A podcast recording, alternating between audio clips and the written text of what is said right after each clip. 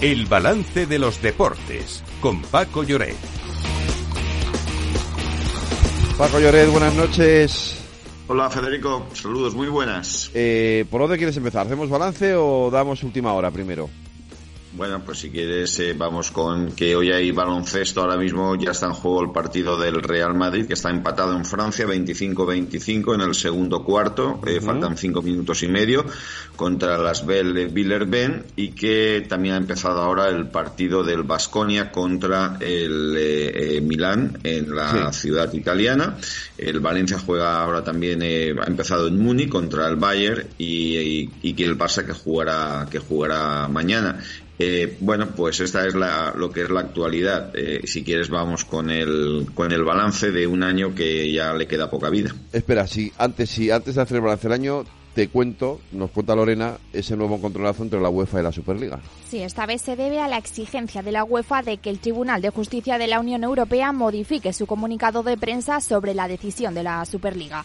Y es que creen que altos funcionarios habrían mejorado la publicación para que el fallo sonara aún más exitoso. Es decir, la UEFA cree que el fallo judicial no valida la Superliga y exigen que se modifique el comunicado de prensa porque es inexacto y, contradice la sentencia. ¿Y quién ha respondido? Pues obviamente ha respondido la Superliga asegurando que la UEFA no escucha a la justicia y no entiende que su monopolio ha acabado. Pues eh, la Superliga sin duda ha sido uno de los protagonistas del año 2023, ¿no, Paco?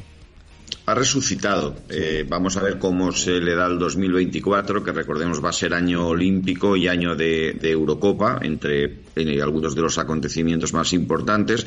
Yo te repito lo, lo, que te comenté, lo que comenté a los oyentes la última vez. Eh, el camino no va a ser fácil.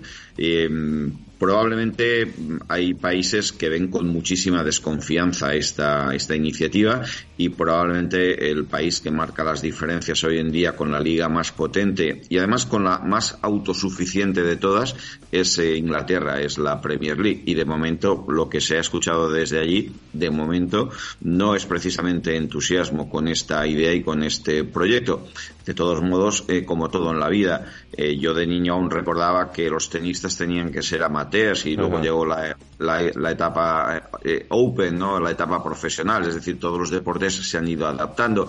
Hombre, va a haber, yo creo que el futuro del deporte en, general, y ahí tienes el caso del golfista John Ram, no te pierdas el poder del dinero que pueda venir desde Arabia y desde los Emiratos. O sea que, bueno, creo que vamos a ver cosas de esas que dices que nunca hubiera imaginado. Oye, de los nombres propios del año, evidentemente, Rubiales y Jenny Hermoso, claro. Sí, totalmente, sí, sí. Yo creo que jamás pensaba yo que un éxito tan importante y probablemente tan inesperado eh, diera paso a lo que vino después, ¿no? Y, y, sí, si me dijeras eh, el nombre del deporte del 2023, pues probablemente el escándalo y todo lo que envolvió, lo que ha quedado un poco relegado al segundo plano, ¿no? Que es que España es campeona del mundo, ¿no? Pero se lo ha comido todo el escándalo de Rubiales.